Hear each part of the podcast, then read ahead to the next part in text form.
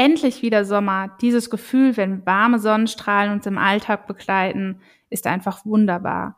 So fühlt sich Sommer an. Aber wie schmeckt der Sommer? Darum geht es heute im Podcast.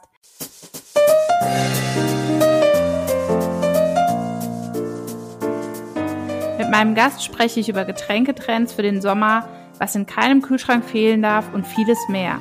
Mehr dazu nach dem Intro.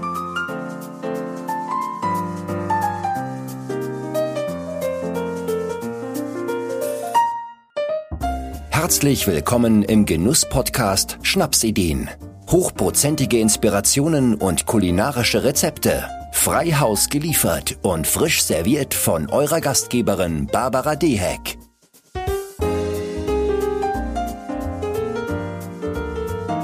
Herzlich willkommen zur neuesten Schnapsidee aus dem Hause Deheck. Schön, dass ihr reinhört in unseren Podcast, der sich auch heute wieder mit einem spannenden und inspirierenden Thema rund um Genuss und Kulinarik beschäftigt. Mein Name ist Barbara Deheck, gelernte Edelbrandsommelieren und studierte Getränketechologin und auch heute wieder eure Gastgeberin hier im Podcast Schnapsideen.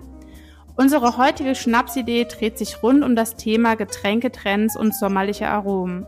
Natürlich beschäftigen wir uns in unserer Destillerie und Likörmanufaktur regelmäßig mit dem Thema. Trotzdem haben wir uns auch für diesen Podcast-Folge einen Gast und echten Experten eingeladen. Hallo Ralf Köth. Hallo. Schön, dass du es hierher geschafft hast und dir die Zeit genommen hast für unseren zweiten Podcast. Ähm, ich würde dich doch bitten, einmal dich in ein paar Sätzen selbst vorzustellen. Wer bist du? Wo kommst du her? Was machst du? Mein Name ist Ralf Köth. Ich bin 59 Jahre jung, verheiratet und habe zwei Kinder im Alter von 13 und 17 Jahren. Ich wurde 1963 als einziger Sohn äh, in einem landwirtschaftlichen Betrieb hineingeboren, so kann man sagen.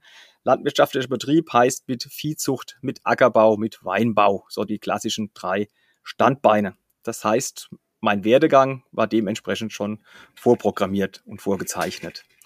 Schule, mittlere Reife, Lehre als Winzer, und seit 1985 Winzermeister. Ja, mit 22 Jahren. Und dann stellt sich die Frage, was nun? Mit 22 fängt das Leben eigentlich erst an. Und ich musste erstmal mich selbst finden. Ja, was will ich eigentlich und was macht mir Spaß und wo führt mein Weg selbst hin?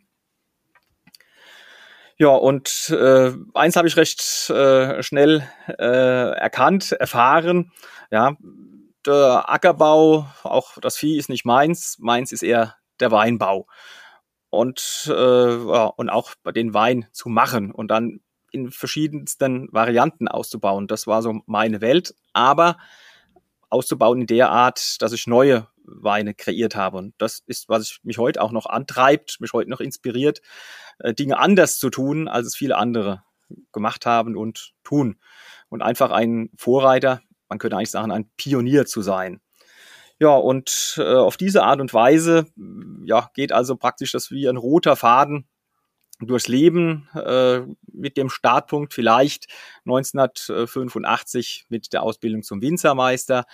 Ja, mit vielen Vorträgen an Volkshochschulen. Ich habe es mal zusammengerechnet. Ich habe zu dem Thema Wein und Meer in 15 Jahren mehr als 200 Vorträge gehalten an junge, wissbegierige Leute, rund um das Thema Wein. Das hat unwahrscheinlich viel Spaß gemacht und hat mir selbst auch die Erfahrung gebracht, äh, ja, was ist draußen eigentlich los, ja, was äh, will der junge Mensch von heute eigentlich zum Thema Wein wissen. Ja, das macht auf jeden Fall äh, neugierig auf mehr Informationen von dir. Ähm, vielen Dank schon mal für deine kurze Vorstellung.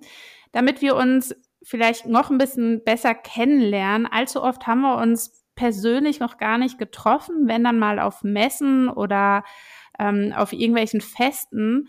Deswegen würde ich hier gerne ähm, ein paar Fragen stellen, einfach um ähm, ja, uns, wie gesagt, noch ein bisschen besser kennenzulernen. Äh, unser Thema ist ja heute der Sommer. Daher meine Frage an dich. Was ist denn dein Lieblingsgetränk im Winter? Ups, im Winter, ja. Ähm, Im Winter gibt es natürlich den Wintersekko aus der eigenen Bereitung. Das ist ein Sekko, mit schwarzen Johannisbeeren. Das passt wunderbar in die Winterzeit und daher, also Winterzeit geht für mich vom Dezember bis in den Februar hinein und da mag ich das, die schöne, dunkle Johannisbeere als Frucht und äh, schön prickelnd. Das ist für mich eigentlich das Lieblingsgetränk im Winter. Meine zweite Frage an dich wäre, ähm, dein Sommerurlaub, den ich wirklich hoffe, dass du ihn noch vor dir hast, weil der Sommer beginnt ja gerade erst, mehr oder weniger. Verbringst du den denn lieber am Meer oder doch eher in den Bergen? Ganz klar Meer. Äh, wenn du jetzt gefragt hättest, der Winterurlaub, wo ich den verbringe, wäre die gleiche Antwort gekommen. Ja, auch am Meer. Wir fahren in Nicht-Corona-Zeiten eigentlich oder fliegen in Nicht-Corona-Zeiten jedes Jahr nach Teneriffa und verbringen da am Meer unseren Urlaub. Oh, sehr schön. Da war ich auch schon mal. Ist auf jeden Fall ein Besuch wert. Ja. Und wenn du dann deinen Koffer packst für einen Urlaub, welche drei Dinge müssen auf jeden Fall mit in den Koffer rein? Ups, jetzt, äh, jetzt kommt mein Hobby, äh, glaube ich, noch ganz gut mit ins Spiel. Das muss dabei sein. Einerseits die Turnschuhe und der Fußball, ja, weil mit äh, meinem Sohn, das ist das Wichtigste im Urlaub, dass wir auch ein bisschen kicken können, äh, am Strand oder auf einem nahen Fußballplatz. Und das Dritte, was in den Koffer muss eigentlich noch, ist äh, ein Buch, äh, aber ich bin jetzt so keine Leseratte, sondern ein Buch mit leichter Kost zum Thema Fußball. Geschichte und Geschichten rund um Fußball, Anekdoten, das äh, finde ich toll, finde ich immer spannend und das mag ich gerne im Urlaub in Ruhe lesen. Mal zu Hause ist dafür leider keine Zeit. Eine weitere Frage, auf deren Antwort ich sehr gespannt bin. Ich bin selbst in Rheinhessen groß geworden, habe aber sicherlich äh, viele Hotspots noch nicht gesehen. Deswegen die Frage an dich, welchen Ort muss man in Rheinhessen unbedingt gesehen haben? Man muss in Rheinhessen unbedingt in Flörsheim-Dalsheim, meinem Heimatort natürlich gewesen sein und dort die Fleckenmauer, die kleine Stadtmauer um Flörsheim-Dalsheim bestiegen haben, von der man auch einen tollen Ausblick hat. Finde ich einfach genial. Stück Heimat. Sehr schön. Ist äh, mein nächster Wochenendtrip dann auch schon gesichert, denn die habe ich tatsächlich noch nicht gesehen.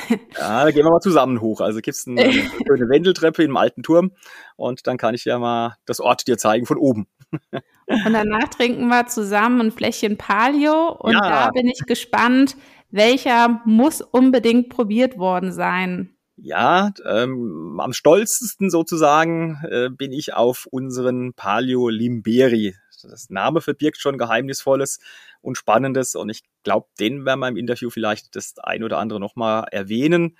Äh, den Namen sollte man sich aber schon mal merken. Da ist eigentlich meine Kreation äh, von den ganz, ganz vielen, auf die ich am meisten stolz bin. Palio Limberi heißt der Bursche. Okay, habe ich abgespeichert auf jeden Fall und bin auch darauf schon sehr gespannt. Ähm, ja, wir haben es jetzt schon ein paar Mal in den Mund genommen, aber tatsächlich bin ich mir auch nicht sicher oder ich weiß es nicht.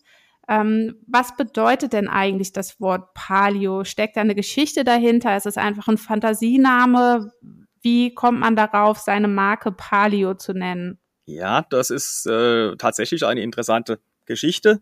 Wie ich bei der Einleitung schon erwähnt hatte, waren wir beim Jahr 1992 hängen geblieben. Und jetzt kommt die Story dazu. 1992, nämlich da war ich im Urlaub in der Toskana in einem schönen, netten Städtchen namens Siena. Und Siena liegt äh, südlich von Florenz, so ein bisschen zur Orientierung. Und da findet zweimal im Jahr, am 2. Juli und am 15. August, das berühmte Pferderennen der Palio di Siena, mitten in der Stadt äh, auf der Piazza del Campo statt. Und das ist sehr beeindruckend. Eigentlich muss ich sagen, nicht das Rennen ist das Beeindruckendste, sondern einfach die Probeläufe in den Tagen zuvor. Da treten einzelne Stadtteile äh, gegeneinander an im Pferderennen und äh, die feiern sich sozusagen selbst äh, tagelang. Und wenn man diese Stimmung und diese Energie, diese überschäumende Energie mal erlebt hat, diese überschäumende Stimmung, ja, dann war das für mich prickelnde Lebensfreude pur. So steht es nämlich auch auf jeder Flasche drauf. Äh, das habe ich so mit übernommen. Und diese prickelnde Lebensfreude pur will ich eigentlich mit jeder Flasche äh, weiter transportieren. Also das ist die Story zum Palio von 1992. Seitdem trägt äh, unser erster Perlwein hieß es damals noch. Ja, heute heißt es natürlich Sekko, hört sich schon viel eleganter an, den Namen. Also schon richtig traditionell kann man fast sagen. Spannend und schön auch, finde ich persönlich, wenn da eine Geschichte dahinter steckt und es nicht eben einfach ein Fantasiewort ist, was mehr oder weniger keine Bedeutung hat, sondern wenn man eine Geschichte dazu erzählen kann, äh, ja, hat man gleich nochmal eine andere Verbindung zu dem Produkt auch, finde ich persönlich jetzt. Ähm, genau, spannend. Ja, wir alle sind ja mehr oder weniger geschädigt von Corona die letzten beiden Jahre. Ähm, und ich persönlich bin extrem glücklich, dass wir jetzt seit ein paar Wochen oder vielleicht auch schon mittlerweile Monaten nicht mehr Tag ein, Tag aus über Corona zu 100 Prozent nachdenken müssen, sondern alles jetzt wieder ein bisschen gelockerter ist. Wir merken, dass einfach viele, viele Feste und Feiern wieder stattfinden können, dass Veranstaltungen stattfinden. Tatsächlich mittlerweile so viel, dass man selbst ja auch gar nicht so richtig weiß, äh, wo soll man am Wochenende als nächstes hingehen. Ähm, man war ja doch mehr oder weniger zwei Jahre nahezu eingesperrt. Ähm, und ich persönlich bin mega dankbar, dass die Veranstaltungen wieder stattfinden dürfen ähm, ich habe ähm, vor unserem Gespräch auch überlegt, wie haben wir uns eigentlich kennengelernt?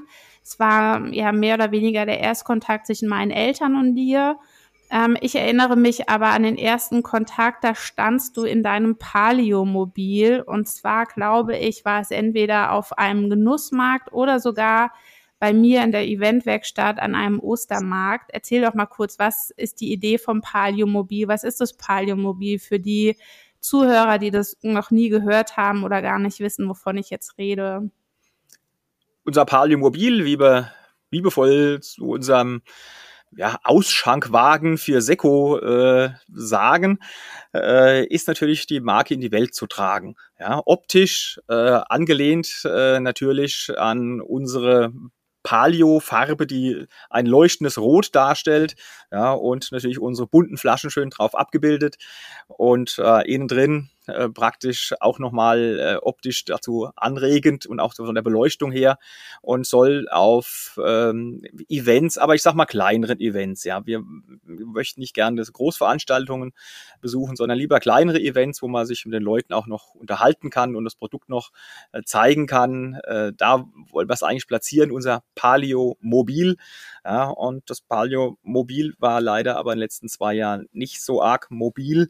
Ja, äh, stand leider still zu Hause und ja, jetzt äh, geht so langsam wieder los und bewegt sich wieder auch nach draußen, aber langsam und behutsam. Also wir reisen uns jetzt nicht um jede Veranstaltung. Wie hast du da so die aktuelle Situation in Bezug auf Corona wahrgenommen? War alles so wie vor Corona oder hast du schon eine gewisse Distanz festgestellt? Waren die Gäste schneller betrunken, weil sie nichts mehr gewohnt sind durch die letzten zwei Jahre? Ähm, oder war alles doch noch recht gesittet und angenehm? Es war eigentlich wilder wie zuvor und äh, man hat, glaube ich, gemeint, die Leute müssten alles aufholen, was sie versäumt haben und haben auch gut äh, gebechert, wie man bei uns sagt, also äh, sich gut äh, amüsiert und erhalten und gut getrunken. Ich denke, es ist auch echt ein wichtiger Schritt, wieder in die Normalität zu kommen, ist zumindest meine persönliche Meinung. Naja, wie schon erwähnt, wir sind ja im Sommer angekommen.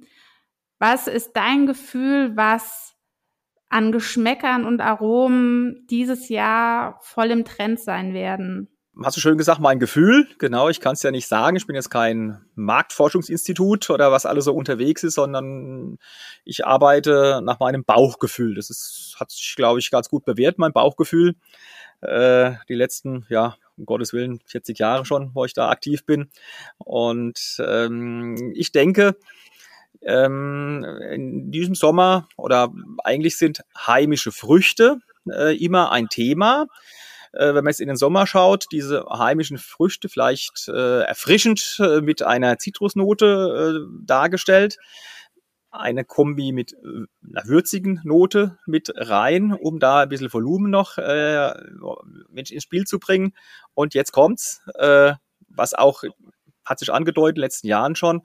Kräuter sind ein Riesenthema, dass man Kräuter praktisch mit äh, reinbringt, aber Kräuter nur in, in ganz dezentem Maße äh, sind auch gerne ein K.O.-Kriterium. Ich sage immer, eine Messerspitze ist die Obergrenze, zwei Messerspitzen ist das K.O.-Kriterium. So, jetzt habe ich um den heißen Brei geredet und jetzt möchte ich es auch nochmal beim Namen nennen, das Kind. Wir haben ja schon über den Limberi gesprochen. Den meine ich nämlich für den Sommer. Himbeere ist eigentlich ein Wortspiel zwischen den Früchten und Gewürzen, die sich äh, in dem Hyperpalio befinden. Und zwar die äh, Hauptfrucht, heimische Frucht, die eigentlich das Zentrale im Geschmack darstellt, das ist die Himbeere. Um die Himbeere ein bisschen erfrischender rüberzubringen, ist auch noch etwas Limette im Spiel. Ja, die Würze kommt vom Ingwer. Der Ingwer ist nicht vordergründig, sondern begleitend und wie gesagt für die Würze, Schärfe möchte ich nicht sagen, für eine leichte Würze zuständig. Und jetzt kommt's, wie gesagt, die Messerspitze ist Rosmarin, ja, aber wirklich nur eine ganz, ganz kleine äh, geschmackliche Note vom Rosmarin. Und das kann man auch schön im, im Sektglas äh, abbilden, indem man einen Rosmarinzweig reinstellt, vielleicht noch zwei Himbeeren ins Glas rein. Und das ist auch ganz schnell äh, bereitet schaut super aus und geschmacklich natürlich der, der Hammer. Und darauf baue ich im Sommer und ich denke, das äh, entspricht dem Zeitgeist. Ja, das klingt ja total lecker. Ähm, muss ich direkt auch irgendwie ein Stück weit an einen Gin denken, weil tatsächlich Rosmarin und Limette auch häufig in einem Gin drin sind, wenn ich mal wieder auf uns zurückkommen würde. Ähm, ist ganz spannend zu sehen, wie Aromen für unterschiedliche Sachen direkt eingesetzt werden. Du mit einem Sekt und wir mit einem Gin und trotzdem passen die Aromen in beide Getränke hervorragend rein. Ähm, vielleicht auch mal allgemein für diejenigen, die sich mit der Materie gar nicht allzu gut auskennen. Ähm, stellst du deinen Sekt selbst her? Wenn ja, wie, wie ist die Sektherstellung? Wie lange dauert es? Wie aufwendig ist es? Und wie kommen die Aromen dann letztlich in den Sekt eigentlich rein? Ja, das ist natürlich schon eine umfangreiche Frage, aber dafür bin ich ja da, genau, um das äh, gerne zu beantworten. Ja, also ich habe äh, mittlerweile, glaube ich, an die 50 Rezepte äh, zum äh, Sekko mit Fruchtgeschmack oder wie man es auch oder Gewürzengeschmack äh, bezeichnen mag, äh, kreiert. Das heißt also, ich weiß wirklich vom Anfang bis zum Ende, äh, was da passiert und was da reinkommt und äh, bin auch dann spendisch natürlich am Ball und mit dabei. Ähm, die Basis von allen ist wichtig zu wissen vielleicht noch, ist es der Wein aus der Weintraube. Ja, ich bin ja Winzermeister, ja, also äh, die Basis ist Wein. So, wie kommt der Geschmack in den Wein? So muss man sich dann fragen. Äh, begonnen hat ja alles mit Früchten, mit heimischen Früchten. Und ähm, da möchte ich nochmal betonen, was für mich wichtig ist, dass ich sehr, sehr gerne mit Fruchtsaftkonzentrat arbeite. Ja, äh, Fruchtsaftkonzentrat hat einen riesen äh, Vorteil. Es verändert die Konsistenz des Getränkes und es wirkt dann oder wird dann in Anführungszeichen etwas dicker. Das heißt, das Mundgefühl ja, ist ein intensiveres, als wenn ich mit, äh, arbeite ich auch mit, mit den Aromen, ja, die aber über Destillation gewonnen werden. Ja, da kriegt man auch die Note, die feine, die Feineinstellung nochmal wunderbar hin. Aber fürs Mundgefühl ist äh, mir eigentlich erst das Fruchtsaftkonzentrat am allerliebsten. Ja, und äh, gerne, am Anfang war es nur die heimische Frucht. Äh, dann habe ich äh, auch sehr viel mit Blütenextrakten äh, gearbeitet, ja, Blütensekos, Rosenblüte, Hibiskusblüte, Holunderblüte, ja, auch der Waldmeister, Lavendel, ähm, oh, ja, als Kraut wieder mit äh, eingebaut. Also ganz, ganz spannende Geschichte. Also dann kommt, wie gesagt, als allererstes die Frucht, als zweites äh, kommt dann praktisch bei mir gerne noch äh, eine weitere Komponente mit hinzu. Also nur die Frucht allein reicht mir oftmals nicht. Äh, es gibt, wie gesagt, ganz viele wunderbare Partner. Ich habe gerne mit Ingwer, gerne mit Chili, äh, auch mit Minze, ähm, mit Anis wird auch, denke ich mal, noch was kommen. ist auch für die sommerliche Note äh, ganz toll. Das kommt als zweites mit ins Spiel und zum Schluss äh, wird da die Kohlensäure zugesetzt. Also das ist der Unterschied zum Sekt, der ja eine zweite Gärung praktisch mitmacht, um die Kohlensäure praktisch im Getränk zu haben. Beim Sekko wird die äh, einfach nach der äh, Fruchtdosage zugesetzt. Ja, und dann wird's abgefüllt. So einfach ist der Weg, also kein Hexenwerk. Du hast gerade schon angefangen, ähm, zu erzählen, dass es bei euch nicht auch einfach nur eine Frucht ist, sondern verschiedene Kombinationen sein können. Wenn ich mal an uns jetzt überlege, ähm, wir haben zum Beispiel einen Likör, der schmeckt nach Schokolade und Eisminze. Wir haben einen Likör, der schmeckt nach Traube Nuss mit Rum. Da merkt man schon, dass wir uns eventuell diverse Schokoladenrezepte abgeschaut haben und es in eine flüssige Variante kreiert haben. Ähm, wir haben zum Beispiel ein Likör, das mit Ananas und Ingwer da haben wir mal eine Marmelade gegessen. So holen wir uns unsere Inspiration. Wir sind sehr aufmerksame Esser, wie du vielleicht merkst, und ähm, überlegen immer, wenn wir was Neues auf dem Tisch stehen haben, was fest ist, ob wir das nicht auch irgendwie in eine flüssige Form ähm, überführen können. Gibt sowas bei euch auch oder wie holst du dir deine Inspiration? Kommen die von den Kunden? Ist es bei dir ähnlich wie bei uns, dass du ein aufmerksamer Esser bist oder ja, wie kommst du darauf? Also, was so wunderbar, wie die Parallelen so zusammenspielen. Also einerseits genau, wie du sagst, vom Essen her. Ähm, zum Beispiel haben wir Erdbeere mit weißer Schokolade. Ja, wo ich das her habe, kann man sich ja denken. Ne? Also es ist ganz einfach. Erdbeere und Schokolade, weiße, passt geschmacklich wunderbar zusammen. Oder äh, Schoko-Kirschseko haben wir, ja, Morcherie, ja, ganz einfach in flüssiger Form. Also auch da äh, kommen die Inspirationen direkt daher, was es zum Essen gibt. Oder mit Chili, Schokolade, das war ja auch mal ein Trend, ist im Moment ein bisschen ähm, auf äh, rückgängige Art und Weise unterwegs. Ja. Aber das machen wir auch viel. Also das heißt, mit Chili haben wir zum Beispiel äh, ein Erdbeerseko mit Chili, dann haben wir äh, auch ein Papaya mit Chili, also einmal heimische Frucht und einmal exotische Frucht. Und ansonsten die Inspiration, äh, mein tolles Rezept stammt einfach von einem Besuch äh, eines Seminars oder eine Messe war es, äh, eigentlich, dem es ein Seminar gab für Barkeeper. Ja, ich denke ja immer so ein bisschen quer. Ja, äh, schau mal, warum mischen die da alles Mögliche zusammen? Das muss ja einen Grund haben. Und es hat mich so inspiriert, äh, dieses Seminar, dass ich äh, abends auf dem Nachhauseweg von Köln war, das weiß ich noch, ständig von der Autobahn abfahren musste und aufschreiben musste, weil mir wieder was durch den Kopf gegangen ist. Ja, äh, wie man das äh, zusammen kombinieren kann. So ist der Limberia auch entstanden. Also äh, von Köln aus starten auf der A61 bis nach Hause.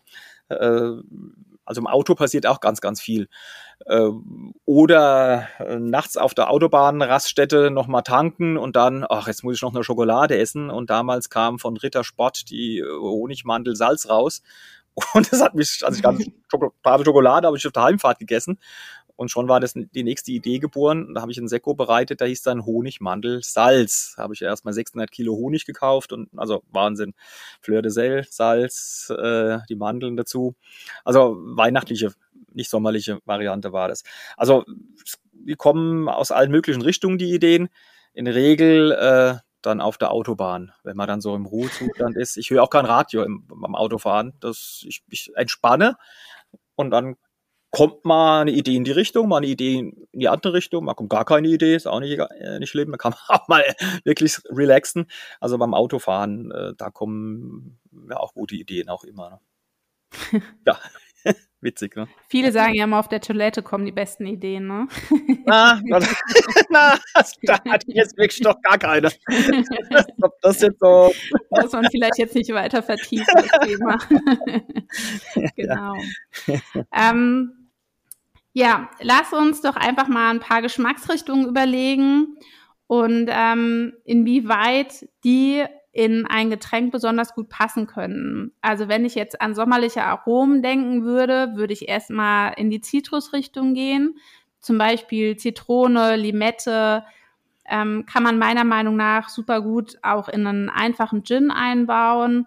Ähm, wenn ich an unsere Produktpalette denke, dann würde mir direkt auch Limoncello einfallen. Limoncello ist so das Produkt, was man in Italien trinkt. Italien erinnert mich natürlich an Urlaub, von daher Zitrone und Limette für mich Sommer pur. Und für dich?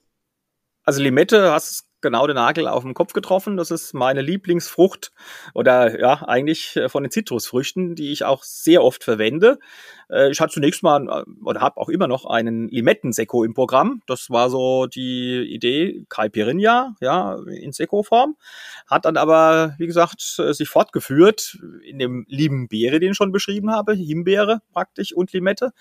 Und äh, in der allerneuesten Kreation, wobei das äh, praktisch eine Erdbeer-Limettenschorle ist, Erdbeer-Limette-Spritz heißt der, taucht es auch wieder auf, ja. Erdbeere, auch Limette, äh, Zitrusnote, super. Also mit Limette kann ich ganz, ganz viel anfangen. Ähm, weiterhin würde mir natürlich gerade so Anfang Sommerzeit ganz klar die Erdbeere einfallen. Hattest du eben auch schon mal erwähnt in der Kombination mit weißer Schokolade. Mir würde sie jetzt ähm, auf unser Sortiment bezogen als die Kombination Erdbeer mit Chili einfallen. Dieser Erdbeer-Chili-Likör, den wir zum Beispiel führen, war so das erste ausgefallene Produkt, was mein Vater 2005 kreiert hat. Ähm, neben den klassischen Sachen wie Weinbergspfirsich und Traumlikör war wirklich Erdbeerchili das ganz verrückte Produkt in unserem Sortiment, ähm, was man natürlich auch super kombinieren kann mit den frischen Erdbeeren, einfach da einen Schuss Likör reinzugeben. Du hattest eben auch schon mal Caipirinha in den Mund genommen, würde mir auch bei Erdbeere einfallen, wenn ich an Cocktails denke. Wir bieten ja auch einmal im Monat immer so einen Cocktailabend an, wo wir dann auch unsere Produkte reinarbeiten. Und da kann man ganz tollen Erdbeercolada oder Erdbeercaipirinha einbauen, würde mir jetzt so als Getränke einfallen. Wie sieht's da bei dir aus? Läuft Erdbeer mit weißer Schokolade noch oder hast du es ersetzt mittlerweile durch eine andere Kombination? Die Erdbeer sind immer ganz breit aufgestellt. Das hängt äh, auch damit zusammen, weil unsere Hauptzielgruppe sind äh, die Erdbeerbauern. Ja, an vielen Erdbeerbuden stehen unsere Produkte. Deswegen ist auch der klassische Erdbeersekor der mit Abstand meist verkaufte. Aber äh, unsere Erdbeerfans oder Erdbeeranbauer, äh, Erdbeerkunden, die möchten da ein ganz breites Spektrum haben und deswegen funktioniert Erdbeer äh, mit Chili, Erdbeer mit weißer Schokolade äh, auch super gut. Direkt zu Sommerbeginn, Ende Frühling würde mir auch Rhabarber noch einfallen.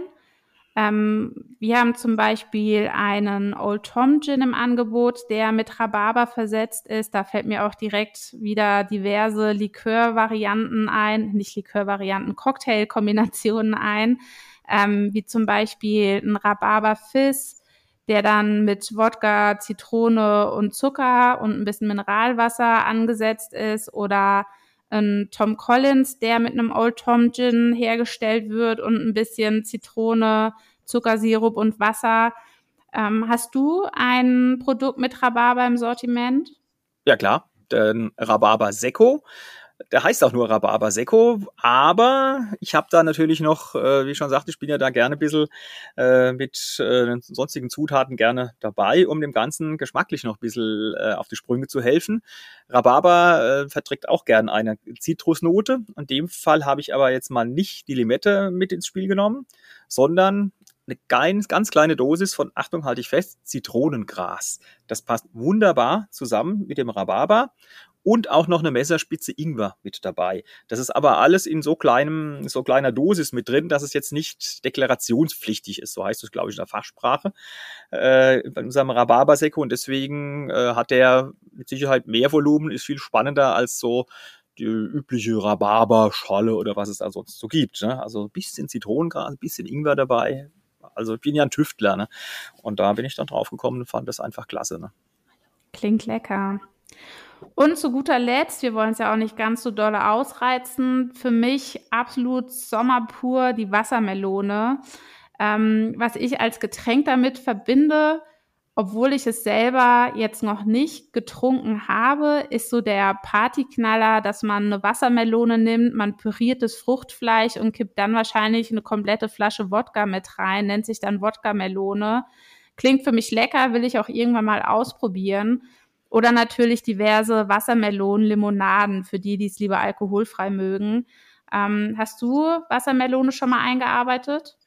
Wassermelone noch nicht, Honigmelone, ist klar. Das äh, gibt auch vom Geschmacksaroma ein bisschen mehr her.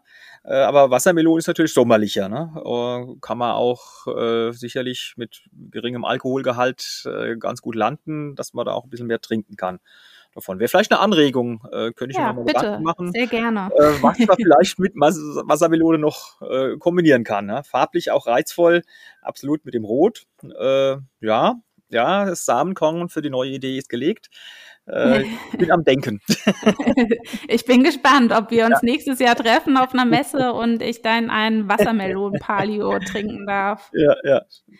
Ist denkbar. Wie ähm, stehst du denn zum Thema Eiswürfel? Ich werde das ganz häufig gefragt, äh, wenn wir zum Beispiel ein Sahnelikör anbieten oder sowas, wo ist denn der Eiswürfel? Ähm, bietet es sich an, in deine Palios einen Eiswürfel reinzuschmeißen oder Crushed Eis oder hast du schon Erfahrung, eine Art Sektcocktail zu machen oder sagst du, das Produkt an sich einfach Kühlschrank gekühlt ist schon ein Cocktail ohne viel Schnickschnack noch dran rumzubauen? Dran rumbauen. Schnickschnack ist immer gut, äh, auch für die Optik. Äh, Eiswürfel mh, hm, bin ich so ein bisschen gespalten. Äh, Pro und Contra. Also Contra, was man ganz wichtig sehen muss, Eiswürfel, äh, an einem Eiswürfel entbindet sich die Kohlensäure gerne und geht dann verloren. Das ist wichtig für ein Seko. Kohlensäure ist Aromaträger, ist Geschmacksträger und sorgt für die Frische. Wenn es am Eiswürfel dann sich entbindet, ist sie weg das, das Kontra Pro wäre vielleicht, man kann natürlich da die Temperatur, weil Seko trägt man kalt. Auch im Winter trägt man den kalt. Die Temperatur länger konservieren, aber da würde ich sagen, lieber den Kühlschrank ein bisschen weiter runterdrehen, ein bisschen kühler ins Glas gießen und vielleicht ohne Eiswürfel in dem Fall beim Seko zu arbeiten. Aber wie gesagt, sollte jeder für sich ausprobieren.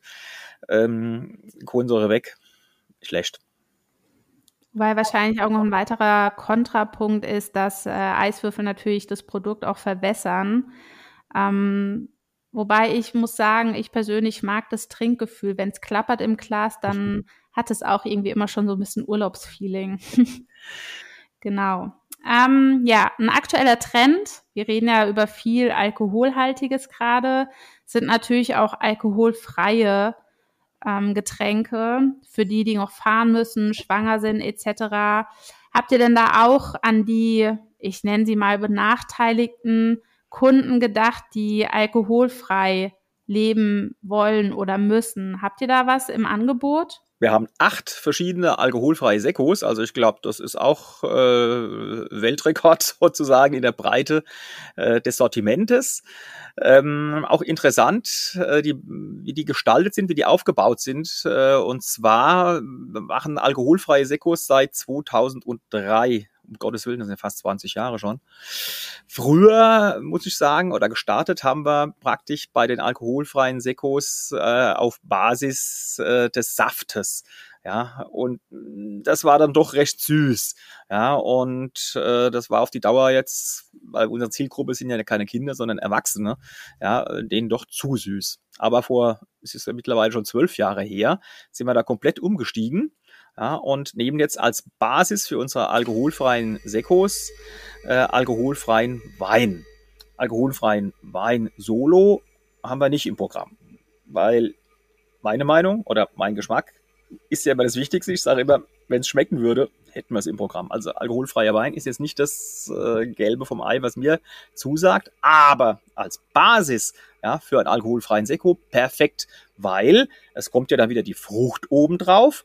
Ja, das heißt also das Fruchtsaftkonzentrat und das deckt die Geschmacksnote, die wir allesamt nicht so mögen beim alkoholfreien Wein, komplett zu. Ja, und so können wir eigentlich sogar, wenn wir das möchten, auch die Rezepturen äh, eins zu eins äh, übernehmen, die wir schon kreiert haben für die Sekos mit Umdrehungen. Ja, und äh, können so altbewährtes sozusagen alkoholfrei anbieten. Ich nehme gern wieder das Wort Limberi in den Mund, den gibt's auch alkoholfrei. Die alkoholfreie Schiene hat auch einen eigenen Namen, der heißt Perkeo. Ja, und äh, ja, und für den Sommer, wenn du mich fragst, der Tipp wäre dann alkoholfreier Schiene der Perkeo Limberi. Okay. Und ähm, neben dem alkoholfreien Thema ist natürlich auch das Thema Gesundheit nach wie vor und wahrscheinlich durch Corona noch mal mehr ähm, großes Thema. Habt ihr euch schon mal Gedanken gemacht über Zuckerersatzstoffe oder wie ihr, ich sag mal in Anführungszeichen, eure Produkte gesünder machen könnt? Oder wie stehst du allgemein zu dem Thema Alkohol auch? Ja, das waren jetzt mehrere Fragen in einem Paket. Ich fange mal eher mit der Süße an, mit dem Thema Zucker. Äh, und zwar, ähm, Fruchtsäcko braucht ja eine gewisse kleine Basis an äh, Süße, ja, weil es die Frucht ja auch mitbringt. Und die Süße, äh, die kommt äh, nicht durch einen Krümel- und Würfelzucker, durch einen raffinierten Zucker bei uns, zumindest der größte Teil oder der aller, allergrößte Teil, kommt über den Saft. Also einerseits das Saftkonzentrat der Basisfrucht oder wir süßen auch gerne ein bisschen nach mit Traubensaft. Ja, also Grümelzucker äh, eher weniger, ähm, nur um das, die Feinjustierung, so kann man das, glaube ich, bezeichnen, äh, praktisch noch zu nehmen dafür. Die Saccharose. So, dann Zuckerersatz äh, gibt es, das Zylit. Man beschäftigt sich schon damit, ähm, ja, dass wir, wenn es dann wirklich ernst wird und äh, ja, größere Nachfragen danach anstehen, dass man da vielleicht auch mal umsteigt und mal eine Probefüllung macht mit so Zuckerersatzstoffen. Es ist in, im Hinterhand, im Hinterkopf, aber noch nicht praxiserprobt sozusagen. Ja, und Alkohol meine Herren, ja, also äh, jeder weiß, auf was er sich einlässt. Äh, es ist mit, mit jedem äh, Stoff der Welt, ja, die Dosis macht es aus und äh, ich glaube, Weintrinker und auch Sekotrinker, die trinken es jetzt nicht, äh, um sich zu berauschen, sondern um ja, die prickelnde Lebensfreude wahrzunehmen, ja, und des Genusses wegen.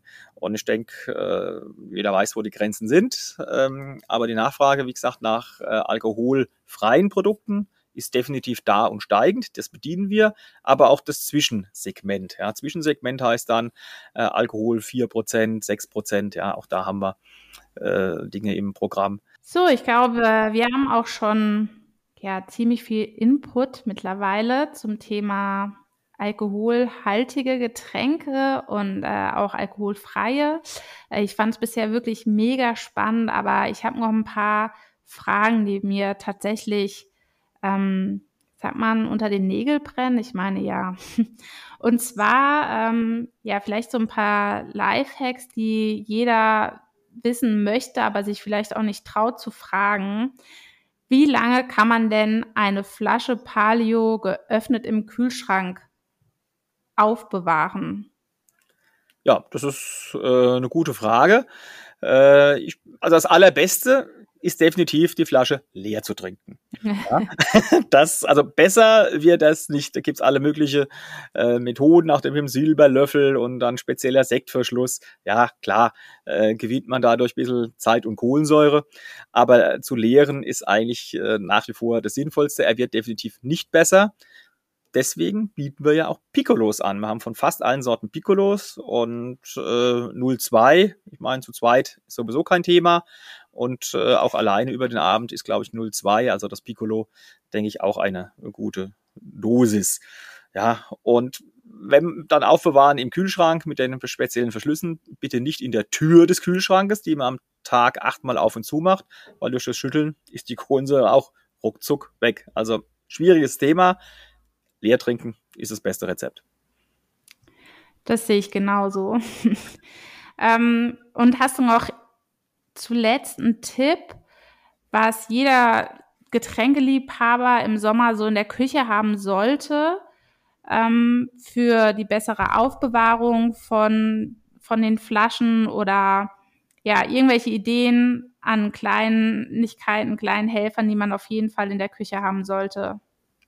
Guten Flaschenöffner wird jeder in der Küche haben, denke ich, um an das gute Getränk ranzukommen. Aber äh, was gerne unterschätzt wird, ist die Wahl des Glases. Ganz, ganz wichtig. Ja, also Sektglas nehmen für den Palio, wenn man nicht das spezielle Palio-Glas natürlich hat, das es auch gibt. Äh, Sektglas ist aber auch äh, Riesenunterschiede. Äh, man findet im Handel katastrophale äh, Sektgläser. Das aller, allerwichtigste beim Sektglas ist, dass wir diesen berühmten Musierpunkt im Glas haben, an dem sich die Kohlensäure entbindet. Das heißt, man sieht dann wie im Springbrunnen praktisch äh, die Kohlensäure nach oben sprudeln. Ja, das denkt man erstmal im ersten Moment, naja, gut, da geht die Kohlensäure weg, das ist der Nachteil. Gut, mehr wird sie nicht durch diesen Isolierpunkt, das stimmt, aber der optische Genuss, ja, äh, macht doch viel mehr Freude, äh, zum Glas zu greifen, wenn es schön sprudelt, ja, und äh, das Auge trinkt auch mit. Deswegen die Wahl des Glases ist ganz äh, elementar und ganz wichtig. Ja, man erlebt es manchmal, dass die Leute dann sagen, ach, den schenken wir ins Glas, der sprudelt gar nicht da liegt es nicht am Sekko. Das liegt einfach immer nur am Glas. Das muss nicht teuer sein, ja, das Glas. Das muss absolut nicht teuer sein. Unsere Gläser äh, kosten drei Euro, ja, also das ist ja wirklich nicht viel, aber dieser Punkt ist dran und der ist wichtig und das finde ich, das wird eigentlich viel zu wenig äh, mal erwähnt, dass die Wahl des Glases äh, eigentlich auch äh, elementar ist. Ziemlich wichtige Infos, die mir tatsächlich selbst auch nicht bewusst waren. Ich dachte, Sektglas ist Sektglas, aber äh, auch das ist tatsächlich gut zu wissen. Sollte ich äh, beim nächsten Mal darauf achten, ob mir der Springbrunnen entgegenkommt. genau, das ist ein guter Begriff, ja, der Springbrunnen, ja. Lieber Ralf, zum Abschluss, deine Prognose für den Geschmack des Jahres 2022. Ich bin gespannt. Ja, meine Prognose ist klar. Äh, Sommer erwarte ich natürlich bei uns eine Verkaufsexplosion von unserem Limberi. Wenn noch paar Sekunden Zeit sind, möchte ich gerne noch mal anfügen. Äh, wir haben uns jetzt sehr auf den Sommer konzentriert. Äh, ist ja auch das, was vor der Tür steht. Gerne wird auch der Sekko äh, oder Fruchtsekko, wie er in der Fachsprache heißt, auf den Sommer reduziert. Da möchte ich aber gerne noch äh, zum Schluss nochmal anfügen. Ähm, ich habe ja im Programm zurzeit mehr als 30 verschiedene Geschmacksrichtungen, die sich jahreszeitlich wunderbar äh, einteilen lassen ganz klar, die meisten sind äh, Sommer behaftet, aber wir haben auch ein wahnsinniges Programm für den Herbst. Ja, da geht es los mit dem Kürbis-Sekko. Das ist übrigens nach dem Erdbeersekko der zweitmeistverkaufte, kaum zu glauben, aber das ist der zweitmeistverkaufte. Dann in der Herbstsaison geht's weiter mit einem Birne mit Mandel-Sekko. Es geht dann äh, weiter im November, da ist der meistverkaufte, unwahrscheinlich interessant, ein Bratapfel-Sekko. Ja, Bratapfelsekko, Wahnsinn. Ja. Und äh, in der Weihnachtszeit gibt es natürlich auch da verschiedene Weihnachtsmischungen noch, die dann auch meistens mit Zimt ein bisschen behaftet sind, mit Kardamom. Also mit den klassischen äh, weihnachtlichen Gewürzen. Ja, also da äh, möchte ich gerne nochmal darauf hinweisen, nicht den Sekko nur auf den Sommer reduzieren. Absolut, da hast du recht. Ähm, witzigerweise habe ich wirklich diverse Aromenkombinationen, die du in deinem Sekko genannt hast, auch bei uns im Likörbereich wiedererkannt. Also Bratapfel auch für uns das absolute meistverkaufte Produkt in der Winterzeit. Ähm, können wir ja dann mal gemeinsam drauf anstoßen. Ich mit einem Bratapfellikör, du mit einem Bratapfelsekko.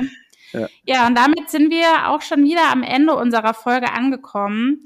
Ähm, wenn dir, lieber Ralf, nichts mehr auf der Seele brennt, dann bedanke ich mich ganz herzlich bei dir für die Teilnahme und die wirklich sehr spannenden Einblicke und natürlich auch für deine Zeit, die du dir hierfür genommen hast.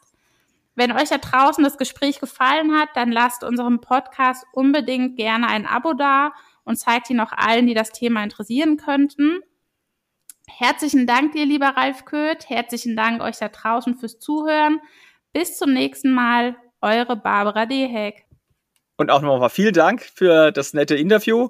Hat mir sehr gut gefallen bei euch. Ja, und ich denke, wir werden jetzt äh, unsere Gemeinsamkeiten vertiefen müssen und äh, darauf noch ein Schlückchen anstoßen und noch was genießen.